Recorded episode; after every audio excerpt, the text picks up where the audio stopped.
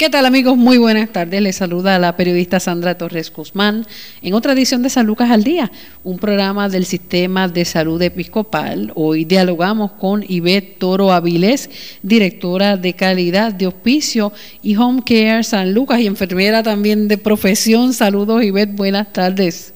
Saludos, Sandra. Buenas tardes. Buenas. Eh, hay una situación, ¿verdad?, que, que se ha creado eh, con, todo, con todo esto de la pandemia, de la COVID-19 eh, y sobre todo en todas las áreas, ¿verdad? Pero sobre todo en nuestros pacientes de la tercera edad, en nuestros adultos mayores. Eh, entonces, ustedes, aunque en Hospicios Home San Lucas, no se limitan a la tercera edad, sino que le brindan servicios de hospicio y también de home care a pacientes que así lo, lo necesiten, no importa la edad. He escuchado también que han tenido hasta pacientes pediátricos, pero sí, hay unas medidas de seguridad que han tenido que reforzar con, toda, con todo esto del coronavirus y la comunidad más vulnerable y son nuestros viejitos, son nuestros envejecientes. Y ver qué medidas de protección llevan a cabo los clínicos de eh, Hospicios Home Care San Lucas al visitar un paciente en el hogar. Sí, como mencionaste, Sandra, ¿verdad? Nosotros atendemos todo tipo de población, pero sí ciertamente ha sido un reto ante la pandemia que se presentó, que se, que se ha presentado, ¿verdad? Del coronavirus el nosotros eh, manejar este grupo de tercera edad porque es el grupo que desde un inicio ¿verdad? se trabajó como el grupo de más alto riesgo.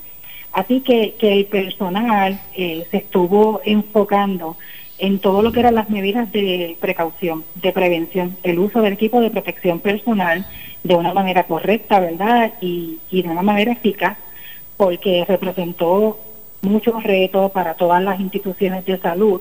Eh, el lograr, ¿verdad?, tener eh, todos estos equipos eh, en buen almacenamiento, contar con, los buen, con el buen uso, ¿verdad?, del mismo. Así que trabajamos bien fuerte con el clínico para que utilizara su equipo de protección personal de una manera correcta, ¿verdad? Y con todos los pacientes que lo ameritaba. Así que este grupo de la tercera edad, pues fue uno de los grupos, ¿verdad?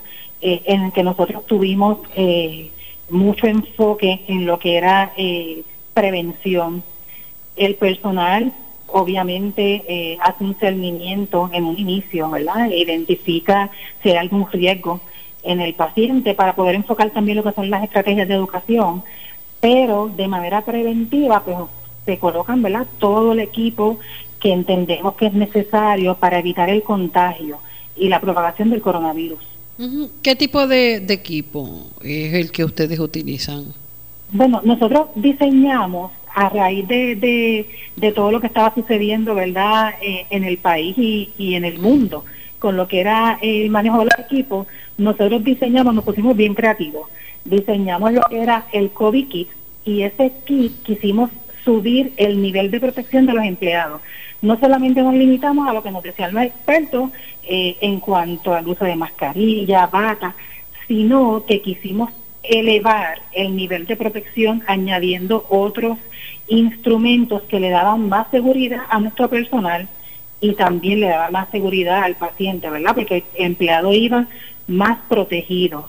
Eh, él mismo incluía pues sus covers, sus batas, eh, sus mascarillas o respiradores en el 95, shoe covers, head covers, le incluimos también además en ese COVID kit lo que es eh, estetoscopios para que se le dejara al paciente y no tuviera que nuestro personal reutilizar su propio estetoscopio. Eh, y así, ¿verdad? hicimos varias, hicimos una variación de lo que era el uso del equipo de protección personal acompañado de suplido único que se iba a estar utilizando únicamente con ese paciente de manera exclusiva y se le dejaba al paciente. Así que en esa parte eh, fuimos muy exitosos porque el haber creado este tipo de kits le causó mucha más seguridad tanto al paciente como a nuestros empleados. Y ve, en ese sentido, la situación con el COVID, sobre todo en, en, esos primeras, en esas primeras semanas, eh, en esos primeros meses. Todavía, todavía no nos hemos levantado, ¿verdad? Sino que permanecemos eh, con ciertas restricciones. En vigilancia todavía. En vigilancia, porque el que se crea que esto se acabó está bien equivocado. Todavía tenemos que mantener unas medidas. Le, le, comento a los clínicos, eh, y esto apenas está comenzando. Y quizás si miramos eh, todo lo que ha surgido desde marzo, que fue que se declaró aquí, ¿verdad? Eh, las órdenes administrativas para la cuarentena, nosotros no estamos haciendo nada distinto a lo que se supone que hiciéramos siempre. ¿verdad? El distanciamiento siempre debe de existir porque no es solamente coronavirus, ahora viene la temporada de influenza que se complica un poquito, pero yo creo que, que esto llegó para quedarse, ¿verdad? Y apenas comenzamos, así que yo creo que, que nos está dando la experiencia para, para poder, ¿verdad?, combatir cualquier otro virus que, que llegue, porque no estamos exentos de que llegue cualquier otro. Así es, y entonces la, esta situación eh, ha sido bien angustiosa, sobre todo para nuestros viejos. Eh, muchos de ellos, pues lamentablemente, no reciben visitas de nadie, pues ahora por la, la situación de, de, salud hay que cuidarlos, no tan solo al paciente, sino el entorno familiar y las visitas, si es ninguna, sino las necesarias, como es el, ¿verdad? el equipo de ustedes, el personal que va a ayudarles con eh, la continuidad de distintos tratamientos, con la cuestión de la nutrición, con la toma de presión, con los servicios que ese paciente necesite. ¿Le mostraban miedo al recibirlo? En un inicio sí. Eh, como te dije, fue un reto en todos los aspectos. Eh, en los comienzos, ¿verdad? De, que se comenzó a trabajar eh, la pandemia aquí en Puerto Rico, sí tuvimos eh, pacientes que mostraban miedo, obviamente, ¿verdad? Eso es parte de, lo que estábamos viviendo, de algo nuevo. Eso es lo que trae eh, el que sea algo novel, ¿verdad? Como desconocemos, cómo se contagia, cómo se propaga, cómo se cura, pues causa mucho temor. nosotros el personal estaba bien, bien capacitado y estuvo en todo momento, ¿verdad? Eh, bien educado. A nivel eh, de, sistema, nosotros eh, ampliamos lo que era la vigilancia a ese paciente, ¿verdad? Cada vez que se identificaba que un paciente no quería recibirnos, porque, ¿verdad? Naturalmente sentía miedo, se generaba una llamada desde las oficinas centrales. todos esos pacientes se identificaron, todos esos pacientes, aparte de la educación que le brindó el clínico, se llamaban directamente para nosotros proveer, una segunda educación, ¿verdad?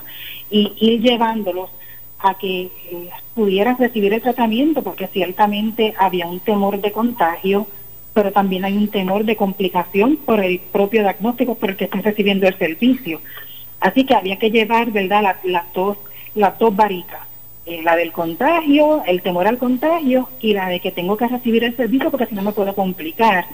Eh, nos tomó, no nos tomó mucho tiempo lograr que ellos entendieran la importancia de que nosotros estuviésemos allí y que ofreciéramos el servicio, aparte de que ellos pudieron percibir que estábamos tomando medidas robustas, ¿verdad? Y fuertes para nosotros prever el que hubiese un contagio más allá y que el servicio fuera seguro. Y eso yo creo que fue lo que nos dio, ¿verdad?, el éxito en esta parte de que los pacientes eh, no, no tomara mucho tiempo en que ellos decidieran recibir el servicio.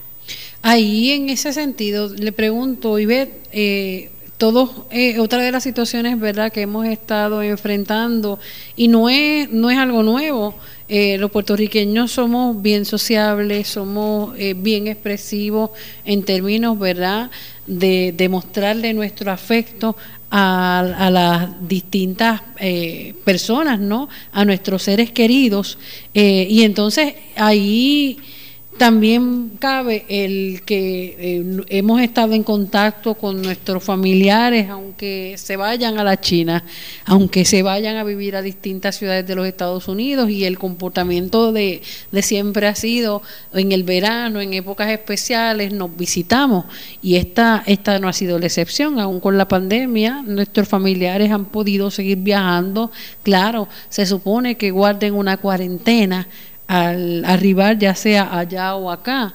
Eh, en, en, ustedes como, como personal, ¿verdad? Como especialistas en la salud, eh, han estado también atentos al flujo de visitas de ese paciente y si hay familiares que hayan venido de los estados o de los países donde han estado mm, eh, tan altos la, la, cantidad de casos.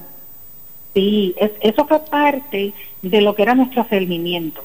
Nosotros eh, en el inicio de, la admisión del paciente identificábamos eh, si había viajado, si tenía algún familiar que viajó, ¿verdad? Una vez el paciente admitido, era una de las preguntas que en todo momento el clínico hacía, porque ellos tienen que hacer un seguimiento en cada visita, porque las cosas pueden cambiar de un minuto a otro. y, si, y sí identificamos, ¿verdad? Si, si tuvimos eh, casitos que los familiares llegaron y se estuvieron vigilando por el periodo de la cuarentena.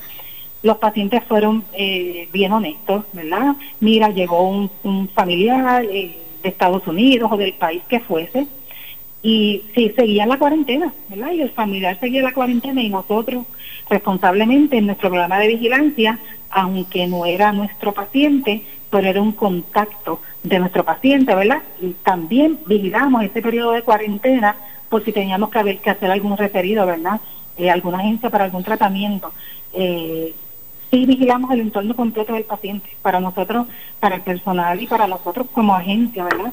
No es solamente el paciente, es el paciente y el entorno y todo lo que pueda afectar el servicio que yo le ofrezco.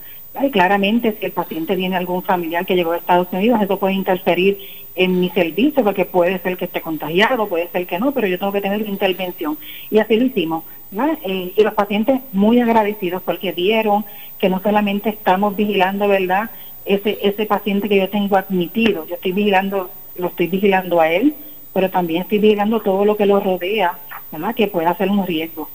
Claro, ahí eh, cuando ¿verdad? Eh, se trabaja la cuestión de, de la calidad del servicio, ¿a qué nos referimos? cuando, porque muchas veces hemos escuchado, ¿verdad?, de hay un especialista, y una persona que está encargada del control de calidad en distintas empresas, cuando se trata de instituciones hospitalarias, eh, instituciones que brindan servicios de salud, ¿qué alcanza? Bueno, nosotros alcanza prácticamente todo, ¿verdad? Si nos vamos al, ámbito del servicio al paciente, nosotros monitoreamos todo. Eh, lo que esté, lo que esté relacionado al servicio, la prontitud, la satisfacción del paciente, la intervención que hace el clínico, que es una intervención segura, para eso ellos se están capacitando constantemente, la satisfacción del recurso o cuidador, porque como te dije, trabajamos con el entorno completo y ese recurso y ese cuidador tiene que estar tan adiestrado como, como está mi paciente, porque es el que va a seguir la continuidad del cuidado en algún momento. Así que, medimos todo, ¿verdad? Eh, y nos aseguramos que en todos los aspectos de la organización exista la calidad. Con esto del con esto del COVID y ve eh, ¿cuáles son las ventajas de que ese paciente permanezca recibiendo los cuidados, los servicios de salud en el hogar? Bueno, ciertamente el paciente si está admitido en nuestros servicios, ¿verdad? bajo el servicio de salud en el hogar, obviamente, ¿verdad? Está en menos riesgo de exposición porque está en menos contacto, ¿verdad? Con la comunidad o con las áreas comunes eh, donde hay, ¿verdad? Muchos recursos visitando. Eh, el paciente va, de, el, perdóneme, el clínico, el personal clínico va de manera segura a ese hogar eh, con equipo de protección personal. Nosotros tenemos unos seguimientos también para nuestro personal clínico, ¿verdad? Para asegurarnos que ellos estén seguros eh, y que no haya ningún otro riesgo. Así que, en esa parte el paciente debe sentir, ¿verdad?, eh, confianza en que estamos tomando todas las medidas para que el servicio sea seguro y que él tenga los menos riesgos de exposición posibles. Claro, cuando ya es algo urgente, cuando ya es algo de emergencia, cómo eh, los servicios que ofrece Hospicio Home Care San Lucas eh, sirven de enlace para poder tal vez eh, intervenirlo a tiempo si es necesario. Sí, nosotros no hemos hemos manejado el servicio, ¿verdad? De una manera quizás distinta en cuanto a equipos que hemos tenido que, que, que trabajar, pero la rutina del servicio cuando el paciente tiene una emergencia se trabaja igual. El personal llega con la misma prontitud, como cuando no había el coronavirus. Así que en esa parte no hemos tenido afectación, hemos trabajado el servicio de la, de la manera más transparente posible sin que se afecte ¿verdad? Eh, ningún enlace a causa de, de, la pandemia. Así que en esa parte eh, lo hemos trabajado, ¿verdad? Igual que siempre, sin haber ningún eh, contratiempo en lo que son los servicios de emergencia. Si el paciente necesita un servicio de emergencia, nosotros hemos llegado el tiempo verdad eh, correcto y se ha brindado. Tenemos tenido, gracias a Dios, problemas en ese aspecto. Esto ha sido algo sin precedentes. Todavía la comunidad médica y científica están analizando cada una de, la, de las huellas que ha dejado esta enfermedad, este virus que ha sido eh, la causa de muerte de cientos de miles de personas en el mundo, eh, que ha sido la causante también de, de haber infectado, enfermado a millones de personas a nivel mundial. Puerto Rico no es ni ha sido la excepción, como usted menciona. Esto ha ido comenzando, pero la situación de, del COVID, ¿verdad? Eh, como es una enfermedad nueva, como es un virus novel, como se le llama, es completamente nuevo, aún estamos aprendiendo del, COVID, pero ¿cómo se compara con algunas otras medidas extremas que ustedes han hayan tenido que aplicar en otros momentos en que hayamos tenido eh, epidemias, como ocurrió también con la, la pandemia del H1N1 en el 2010? Pues mira, Sandra, el reto de, esta pandemia ha sido el que no hay tratamiento. El que cuando, cuando tuvimos H1N1 había una vacuna. Sí, vino la vacuna. Y quizás el reto era convencer a la gente de que se vacunara. Pero una vez la gente empezó a ver lo que, lo que causaba el virus, pues voluntariamente se vacunaban. En esta ocasión no. En esta ocasión el reto ha sido que no tenemos un tratamiento y que todos los expertos están conociendo el virus y no acabamos de conocerlo, ¿verdad? Eh, unos días hay una recomendación, al otro día salió, surge otro estudio que demuestra lo contrario y vas cambiando día a día las recomendaciones en base a cómo se va comportando el virus en el mundo. Eh, y yo creo que el reto más grande para todos, para todos, ¿verdad? No solamente las instituciones de salud, para todos nosotros ha sido el, el conocer realmente en dónde estamos, ¿verdad? Eh, cómo se contagia hoy, se probó que esto, eh, pues que había que usar mascarilla, no, se probó que era respirador. Es el, el, el constante cambio que surge a base de los estudios, porque lo, difícil de la pandemia en esta ocasión es que se está estudiando en el mismo momento que va pasando, que va surgiendo. Y eso a veces causa un poquito de malestar en las personas o inseguridad, porque piensan que quizás pues no, no se está claro. Pero es que realmente las pandemias se trabajan así cuando son noveles, ¿verdad? En la medida que va surgiendo, se va conociendo y se van estableciendo estrategias y yo creo que ese ha sido el reto más grande para, para este en específicamente, porque las anteriores, las que han sido de, influenza, las que han sido de la que fue la H1N1, ya había un tratamiento y eso facilita, ¿verdad?, el manejo de la pandemia. Y la corta, ¿verdad? Vas tratando y vas reduciendo los tiempos en esta ocasión, yo siempre digo, estamos comenzando, todavía no tenemos un tratamiento. Así que podemos esperar una ola, ¿verdad?, que sea o menor o que sea mucho mayor de lo que hemos visto, eso no lo sabemos, lo vamos a ir conociendo en la marcha, pero hasta tanto surja este tratamiento, eh, pues sigue habiendo, ¿verdad?, esta dificultad en lo que son los escenarios de la salud.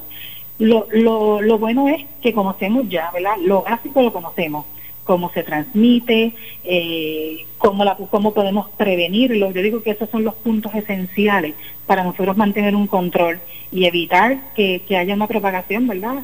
El problema es que a veces, Sandra, como dijiste ahorita, nuestra cultura, ¿verdad? A veces asumimos, ah, no me va a pasar nada, ya en mi pueblo no hay casos reportados, pues yo puedo salir. Y ese asumir el que nos, expone al riesgo, ¿verdad? Yo siempre eh, le comparto eh, al personal todo aquel que esté a su lado está contagiado. Y así que debemos de pensar, ¿verdad? Debemos de pensar que todo el, todo el que está a mi lado está contagiado porque de esa manera es que me voy a proteger. Nunca puedo asumir ni puedo estar dejándome llevar, ¿verdad? Por los números que se están presentando, porque los números son puras estadísticas de unas muestras, ¿verdad? Si la gente no se ha hecho muestras, pues no van a salir en los números. que nunca debemos de asumir y siempre debemos de pensar que todo el que está a nuestro lado puede estar contagiado. De esa manera nos vamos a, proteger de una manera más efectiva. El, en términos, ¿verdad? Ya mencionó otros virus y otras situaciones, ¿verdad? Que han tenido que, que enfrentar en la medida que se va ajustando. Esto es un ajuste diario, ¿verdad? Que tenemos como, como sociedad, como comunidad, como familia, como individuo. Eh, el ir adaptándonos a las distintas circunstancias y retos que se nos presentan. Eh, hemos tenido, hemos comenzado un año que no nos han quitado el guante de la cara, pero eh, con esto también de, los de los terremotos, ¿cómo han tenido ustedes que variar o ajustar el servicio a esta otra realidad? ¿Todavía sigue temblando? Pues mira, terremotos... Eh no nos dio espacio, terremotos y, y, COVID a la vez y la nube de polvo encima. Este, pues mira, realmente ha sido mucha orientación a pacientes, ¿verdad? Eh, no hay otra cosa que hacer que no sea prepararlos y educarlos a cómo manejar ambas situaciones y le incluimos también la temporada de huracanes. Eh, así que el personal está en todo momento orientando y preparando a ese paciente para los distintos retos que se está presentando. Cuando trabajamos terremotos, pues el reto fue los pacientes, los refugios, se establecieron como agencia todas las estrategias, los cambiamos, ¿verdad? Diseñamos eh, estrategias distintas ya, ya los pacientes pues que estaban en refugio, el personal, el personal llegó a los refugios y brindó el servicio en el refugio. Eh, temporada de COVID, pues obviamente, ¿verdad? Ya no había tantos refugiados, pero estaba el reto de, cómo tú manejar el, el, control en los hogares y el distanciamiento, ¿verdad? Que tenían que, tener estas personas que a lo mejor estaban conglomeradas en un solo hogar. Todo eso se trabajó con educación y adiestramiento también del personal hacia, hacia esta familia. Temporada de huracanes, que es lo que estamos ahora, ¿verdad? Que nos estamos preparando de igual manera. ¿Cómo preparamos a esa familia para manejar temporada de huracanes, con COVID y con mochila de terremoto, ¿verdad? Esas mochilas hubo que, que reestructurarlas y orientar al paciente a que la mochila ya cambió. La mochila tiene que incluir mascarillas y hand sanitizer. Que, que en mi temporada de huracanes se tiene que adaptar, ¿verdad? Todos los preparativos que yo hago en el hogar al manejo que tengo con la situación real del el uso de mascarillas. Así que hemos estado trabajando en lo que es adiestramiento al, al clínico para que lo pueda llevar al, al paciente, ¿verdad? Que es el que, el que tenemos que estar constantemente preparando para cuando esto surja. En todo momento, Sandra, adiestramiento, adiestramiento, educación, educación, educación, para que ese paciente esté seguro y sepa cómo reaccionar. Nosotros no estamos 24 horas con el paciente, ¿verdad? Pero sí, el tiempo que estamos con ese paciente, eh, queremos que sea un tiempo donde el paciente verdaderamente se prepare, ¿verdad? Que ese tiempo corto que yo estoy con el paciente por unos días en la semana realmente rinda el fruto de la preparación en ese hogar para cualquier evento que surja de la naturaleza, eh, en lo que nos queda, ¿verdad? En lo, que, en lo que nos va restando de años. Y ese ha sido el enfoque. Eh, y yo creo que, que, que lo que ha sido la educación y el adiestramiento ha sido el éxito para nosotros como empresa, eh, porque iniciamos desde los comienzos, por ejemplo, en el COVID, cuando el COVID ya en diciembre se estaba anunciando, eh, ¿verdad? Estaba surgiendo, ya nosotros acá empezamos a mirar de cerca y, empezamos a, a, ver los planes de adiestramiento, cómo íbamos a empezar a educar el, personal. Ya en enero comenzamos a adiestrar porque entendíamos que iba a llegar, ¿verdad? Y de esa misma manera hemos ido trabajando todo lo demás. Eh, huracanes, viene la temporada, pues yo quiero que mi gente esté preparada antes de que me llegue un huracán y que mis pacientes sepan qué tienen que hacer, qué contactos deben de tener, a qué agencias se deben de referir o qué pacientes yo tengo que referir a alguna agencia porque viva en zonas que no son seguras. Ese ha sido el éxito, ¿verdad? Que nos hemos estado preparando como agencia mucho antes de que las, que las cosas, ¿verdad? Que son predecibles, pues sucedan. Ivette, vamos a hacer una pausa aquí en San Lucas al Día. Estamos dialogando con Ivette Toro Avilés, directora de calidad de hospicio y Home Care San Lucas. Cuando regresemos, no se retire porque nos va a, presentar ¿verdad? el tema sobre cómo eh, prevenir accidentes en el hogar. Esto luego de la pausa en San Lucas al Día. Continuamos en San Lucas al Día, un programa del Sistema de Salud Episcopal. Hoy dialogamos con la directora de calidad de Hospicio y Home Care San Lucas, Ivette Toro Avilés.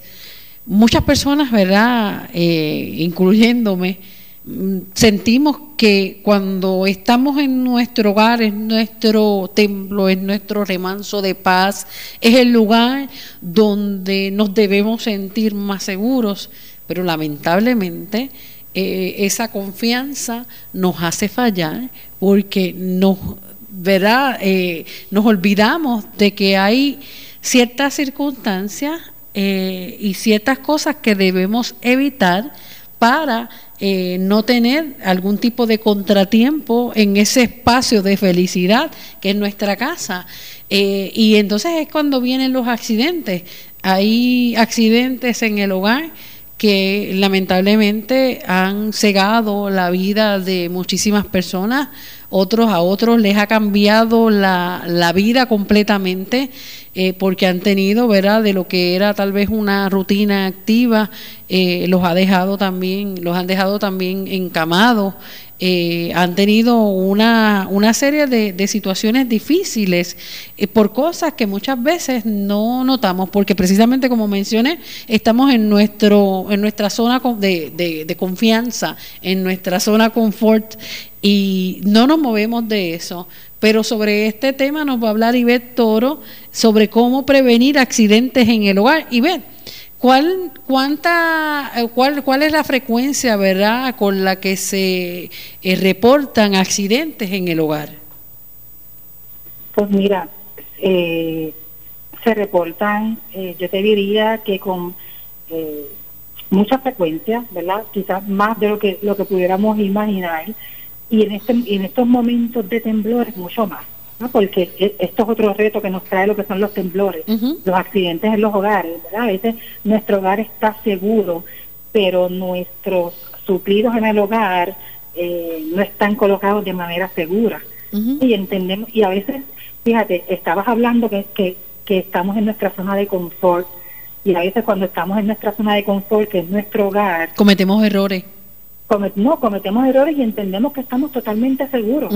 Y cuando suceden los accidentes es que nos percatamos, ups, no me di cuenta, mira, yo tenía eso suelto, eh, o se cayó, el gabinete tenía alguna falla y no me percaté, o lo dejé pasar, ¿verdad? Y me entendí que no se caía.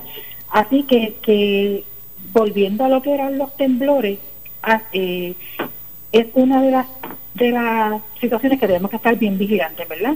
Porque, porque en nuestros hogares contamos con, con mil cosas, ¿verdad?, que a veces no están colocadas de la manera correcta o no están ancladas y representan un riesgo.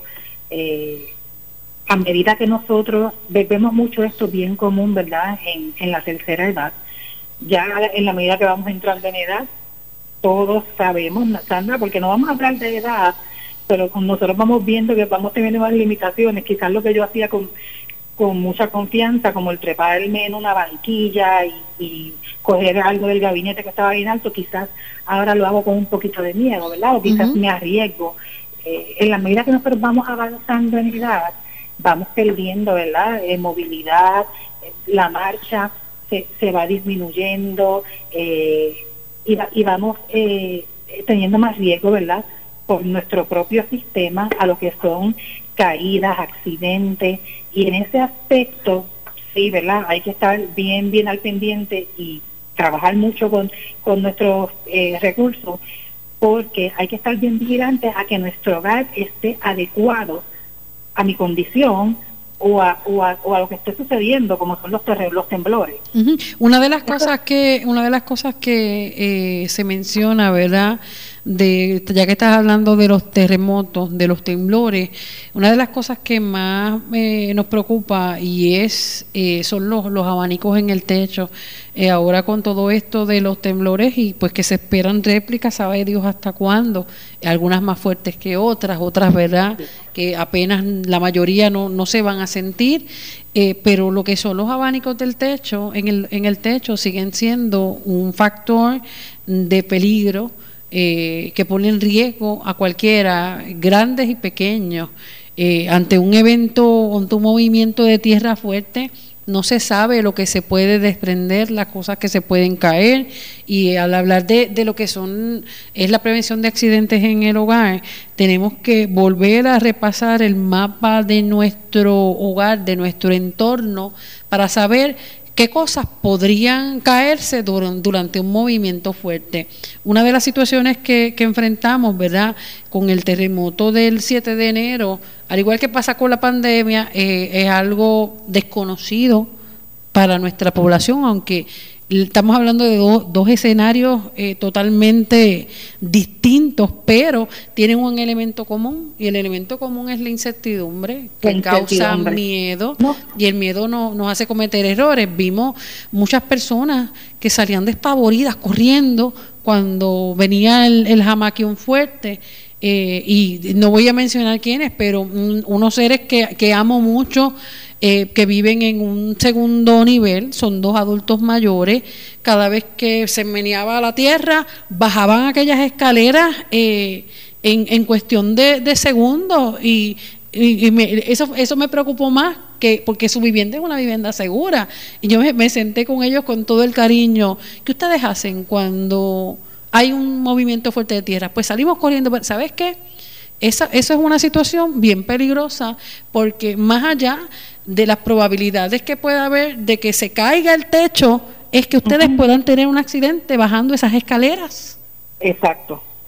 Y eso hemos visto, eh, estoy mencionando un, un escenario personal, pero eso lo hemos visto en, muchísimas familias que viven en condominios, eh, que viven en, en, casas de más de un nivel, bajan esas escaleras porque se sienten más seguros, entre comillas, en un primer piso o en la calle y ese es uno de los no, no te puedes mover. No, la recomendación es verdad que te mantengas mientras se esté moviendo, mientras haya movimiento, debes de mantenerte, ¿verdad?, en, un solo sitio, agacharte, taparte la cabeza y, mantenerte quieto. El riesgo si sales corriendo, obviamente es mucho mayor a que tengas un accidente que inclusive, ¿verdad?, te puede afectar la vida porque una caída, eh, un golpe fuerte, ¿verdad?, puede perder la vida el ser humano. Pero yo creo que es bien importante, Sandra, que estemos bien alertas a todas estas a, todas estas reacciones que tenemos como ser humano. Porque esto fue algo nuevo verdad no habíamos vivido un terremoto. Y, y, reaccionamos todo el mundo de manera distinta. Pero en la medida que estemos alerta a evaluar cómo reaccionamos vamos a ser quizás más exitosos. Porque yo te, yo te pudiera decir que, que en el, ese ese 7 de enero yo quería salir corriendo tirando por las ventanas. Yo quería salir corriendo porque la, adrenalina, ¿verdad? El, momento, el miedo te hace reaccionar, pero una vez tú haces una evaluación, ok, ¿qué hice mal? Mira, salí corriendo, esto no debió haber sido por esto, por esto. Tú, tú vas modificando y va a llegar el momento, ¿verdad?, en que lo vas a poder manejar y eso está pasando ahora mismo. Muchos de los que quizás corrieron una vez, ¿verdad?, evaluaron, se enfocaron, hicieron análisis, qué hice bien, qué hice mal, han, ido modificando porque esto no ha acabado, ¿verdad? Y muchos expertos dicen que esto va a durar mucho tiempo. Así que, que yo creo que una, una buena estrategia es que estemos bien alertas en poder identificar lo que estamos haciendo mal para poder corregirlo, ¿verdad? Salir corriendo no es la, la mejor opción, ¿verdad? Nos puede complicar la situación con un, con un accidente, con una caída que pueda ser fatal. Así que la recomendación siempre en cuando son los temblores y cuando hay movimiento, ¿verdad? Es quedarnos quietos en, en una vida, ¿verdad? Que esté segura. De igual manera, este, Sandra, esto ha sido consecutivo, los, no pagan los temblores. Pues esto nos trae otro reto, ¿verdad? Hay que estar evaluando constantemente las áreas seguras que yo tengo en el hogar, porque puede cambiar. Pudiera ser que mi área segura era el baño, pero con un, con un temblor el baño se agrietó y, y probablemente esa no va a ser mi área segura. Así que, que nos trae el reto de que con cada temblor fuerte hay que hacer una, una evaluación completa, ¿verdad?, de, de nuestro hogar y de, y de las áreas que consideramos seguras. Hablamos, hablaste de los abanicos de techo y yo, y yo siempre he tenido un poquito de temor con ellos, porque pudiera pensar de que está bien, bien anclado, pero el constante movimiento, mira, lo, lo puede ir, ¿verdad?, debilitando. Eh, y cuando menos me lo esperen, caer. Así que, que, que una recomendación, ¿verdad?, eh, que, que me atrevería a hacer es que donde hay abanicos de techo no debe ser nuestra área segura, o si nuestra área segura tiene un abanico de techo, sáquenlo, ¿verdad? Y déjenlo fuera del área porque realmente sí, el constante movimiento los puede debilitar y pueden caer. Claro, ¿qué otros escenarios o qué otra, otro tipo de accidentes en el hogar son más frecuentes? Mira, mm, pues, eh, las caídas, ¿verdad? Las caídas eh, son, son frecuentes en el adulto mayor, pues por lo que te comenté, ¿verdad? Eh, debilidad, la marcha va, va eh, mejorando, eh, a veces no tienen eh, control, ¿verdad? En la manera en que se levantan de la cama. Por eso siempre se les recomienda que, que hagan una evaluación del hogar, ¿verdad? Que mantengan siempre cerca de su cama lo que es una linterna, ¿verdad? Para que ellos puedan enfocar bien cuando van a levantarse cuando se van a levantar de la cama, ¿verdad? No levantarse de manera abrupta, sino tomarse un espacio para sentarse. Eh, enfocar bien, porque los problemas de visión. Pueden ocasionar caídas también. Y entonces empezar con la marcha. Eh, siempre estamos, eh, es parte de lo que son nuestros avisamientos a pacientes, ¿verdad? El eliminar todos los riesgos de, de una caída, porque ese, esa es el riesgo que más, el accidente que más eh, se reporta, ¿verdad? Caídas de pacientes. Y en el baño, el área del el baño. Mantener iluminación, mira las alfombras, ¿verdad? Las alfombras a veces son nuestros enemigos, porque si la alfombra se desliza, eh, el paciente una vez coloca el pie allí, ¿verdad? Puede deslizarse, así que, se le recomienda mucho que, que, las alfombras sean plegadizas, que no, no sean eh, alfombras que, que se puedan deslizar, que en la cocina mantengan los artículos a un nivel, ¿verdad? Que ellos puedan alcanzar, alcanzar con la mano y no puedan, no tengan que trepar sencillas ni en banquetas para alcanzar este, eh, ¿verdad? Algún artículo. Que el calzado, el calzado que se utilice, ¿verdad? Sea un calzado seguro.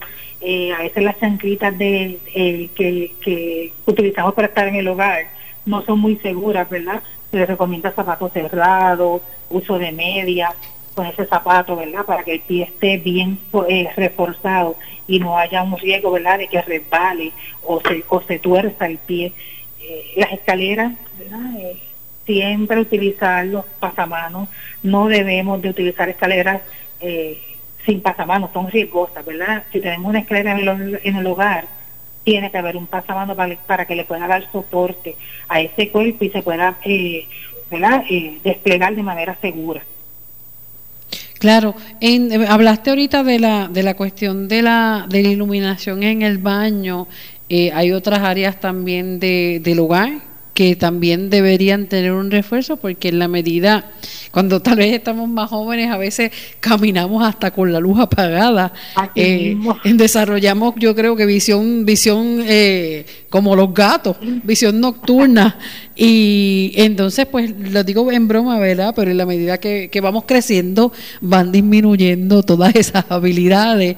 Y lamentablemente cuando nos hacemos, ¿verdad? Ya nos convertimos en, en adultos mayores, muchísimas de, la, de las habilidades que teníamos, lamentablemente, pues van disminuyendo con el tiempo, van, va disminuyendo nuestra agilidad para poder reaccionar. Hay, veces que, eh, y, yo sé que, que, la mayoría de las que nos están escuchando se van a acordar de al menos una instancia en que hayan podido salvarse de caer, eh, simplemente cuando te das cuenta que, que, o en el momento que vas a resbalar, pasa algo y te mantienes en pie o te aguantas de algo. Lamentablemente cuando eh, vamos avanzando en edad, no vamos a tener esa misma agilidad.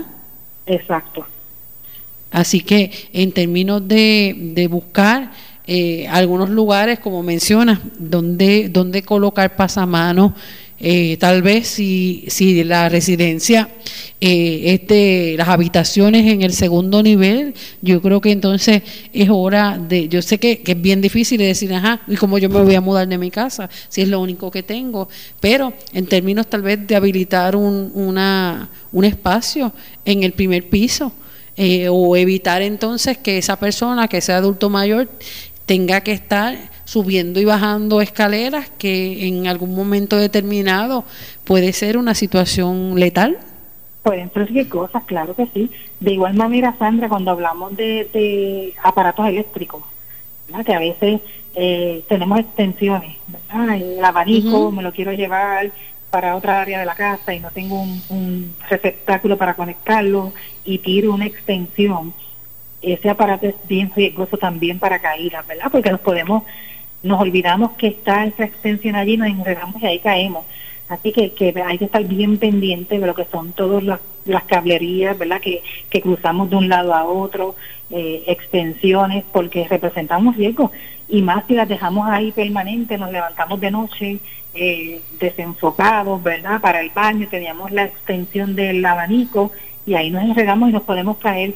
Que toda esa evaluación eh, del hogar, ¿verdad? Se debe estar haciendo constantemente y, y los cuidadores, ¿verdad? Estas personas de tercera, de tercera edad deben de estar bien vigilantes de esto.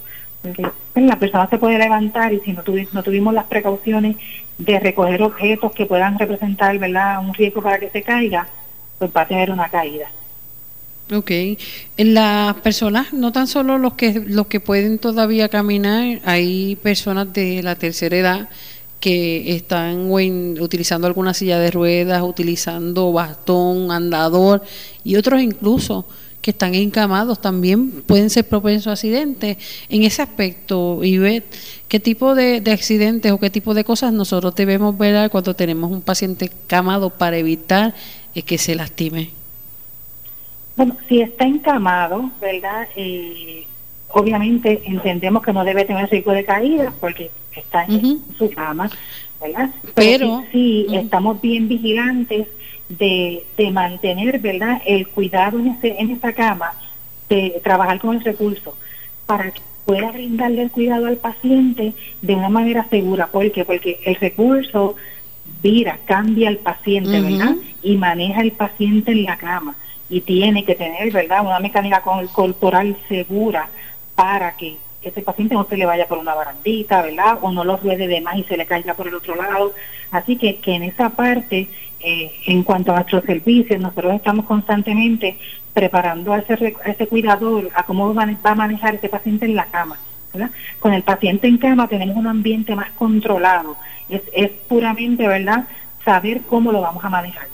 También, y las cosas que tiene alrededor, volvemos otra vez a la, a la situación de los movimientos telúricos, esas eh, fotos, esos recuerdos en la pared, aquel cuadro que me regaló la nieta, el hijo, o aquel, aquella persona que me vino a visitar, este diploma, este trofeo, esas cosas que son importantes, ¿verdad? Y que nos traen tantos recuerdos en algún momento, en un lugar mal colocado, puede también ser un objeto que que, que ponga en riesgo a la persona, a ese paciente. Y puede, causar un daño, ¿verdad? Eh, fuerte. Un, un retrato que esté en un marco de cristal, ¿verdad? Puede ocasionar una laceración grande al paciente. Así que, que la recomendación debe ser, ¿verdad? Si mi paciente está encamado, en el área donde está esa cama no debe haber nada, en, en esos alrededores de la pared que pueda, ¿verdad?, ocasionarle algún daño al paciente.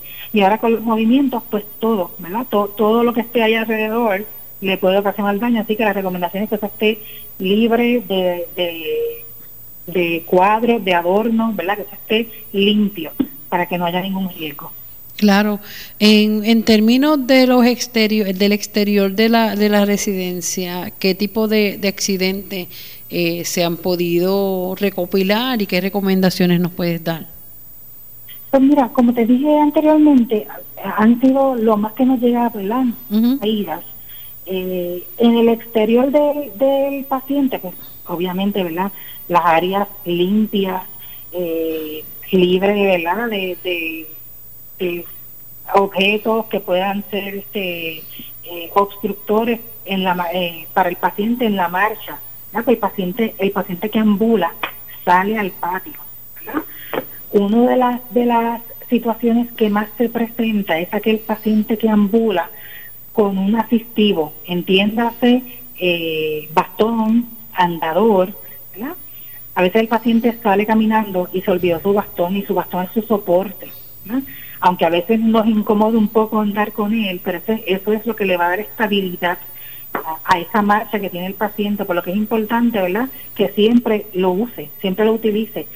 Eh, una de las, de las características de las caídas para las áreas exteriores es que el paciente o sale sin su, sin su asistivo o sale con un zapato que no es seguro y el pie le resbala, fuerza el pie y, ahí cae. ¿verdad? Por eso les hablo ahorita que la recomendación debe ser siempre el zapato cerrado.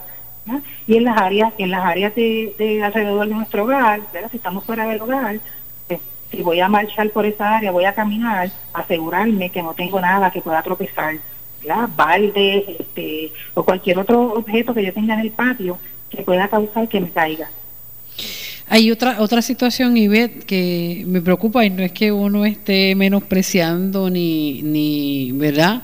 Eh, la capacidad que tengan muchos de nuestros adultos mayores. Hay, hay muchísimos de ellos que todavía están trabajando hasta casi los 80, 70, 80 años. Ahora tuve una persona de 70 años y muchas veces ni aparenta la edad, una persona que, que conduce eh, sus vehículos de motor y eso, ¿verdad? Lo tomamos con, con, como con pinzas, ¿verdad?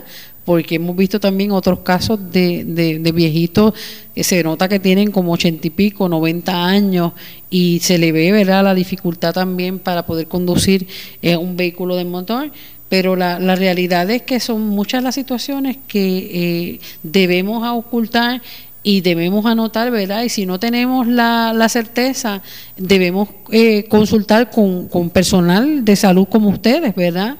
Que, que eh, es algo que es importante, ¿verdad? Que usted lo comunique eh, y si hay veces que vemos, ¿verdad? Muchos viejitos que son un poquito rebeldes y no quieren soltar eh, lo que tienen, no, porque yo siempre lo he hecho así y pues la realidad es que a veces pues van, van perdiendo, se les olvida incluso que dejan la estufa prendida. son muchas situaciones que tenemos que, que, que anotar y yo creo que sería un buen ejercicio en esta tarde que si usted tiene a su cargo a un adulto mayor o si sus papás viven solos, vaya, eh, no es cuestión de hacerlo sentir mal, es, procurar que ellos tengan una mejor calidad de vida y que estén más seguros.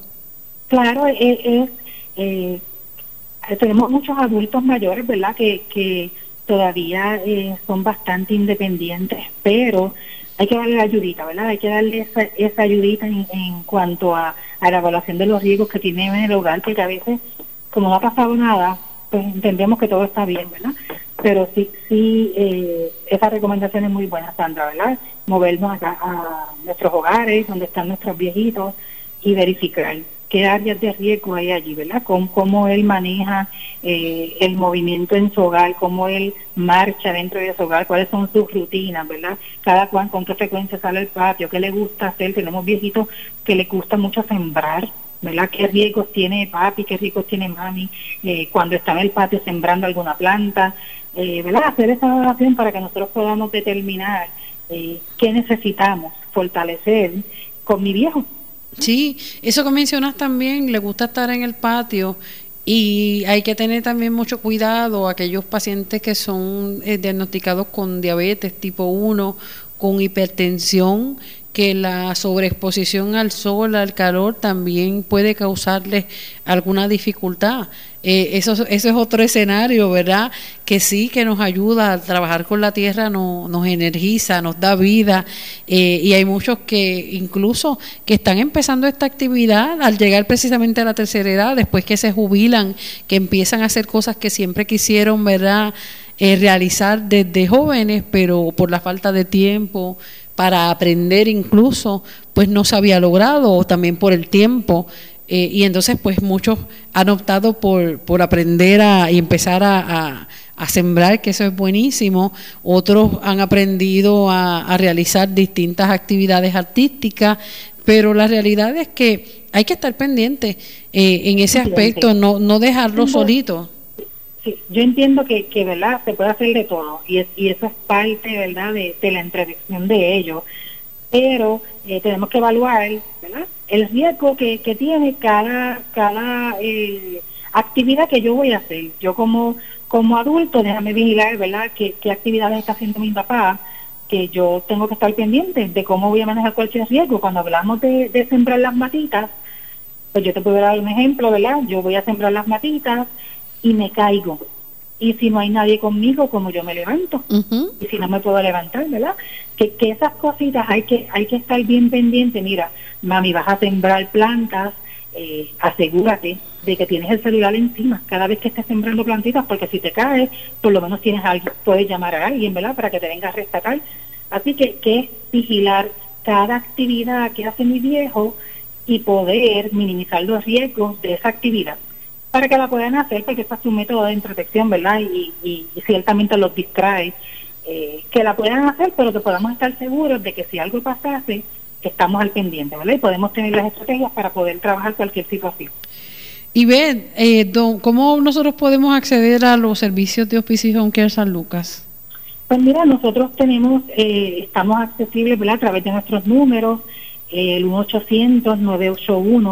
1-800-981-0054 o a través de nuestra página de Facebook, eh, que estamos como Hospicio y Home Care San Lucas. Hospicio y Home Care San Lucas. Eh, y entonces, nuevamente allí, cuando se logre aprobar el servicio, van a recibir una, una serie de visitas de especialistas que incluye entre estos, verá, nutricionista, médico, enfermero. Eh, ¿qué, otras, ¿Qué otros profesionales van a ir? En el área de Home Care, ¿verdad? Eh, contamos con enfermeros, terapia, terapia física, terapia ocupacional, terapia del habla, nutrición eh, enfermera, eh, asistente de salud. Eh, en el área de, hospicio contamos con enfermeras, médicos, hospicio y home care, En ambos programas tenemos trabajo social, trabajo médico social, en ambos programas tenemos nutrición, así que, que cubrimos todas las áreas, ¿verdad?, del servicio de salud, eh, únicamente con la orden médica, ¿verdad?, que el médico establezca qué servicio quiere nosotros iniciamos el servicio. Y una vez estamos en el servicio, todo lo que se identifique, ¿verdad? Las necesidades que se identifiquen del paciente, se trabajan también. Bueno, gracias a Ivette Toro Avilés, directora de calidad de Hospicio Home Care San Lucas, por su tiempo. Bendiciones. Igual para ustedes. Que tengas buenas tardes. Igual a ustedes. Bueno. nosotros nos despedimos de esta edición de San Lucas al día, como siempre, de lunes a viernes de una de la tarde a 2 por aquí, por Radio Leo 1170 AM y Radio Leo 1170.com.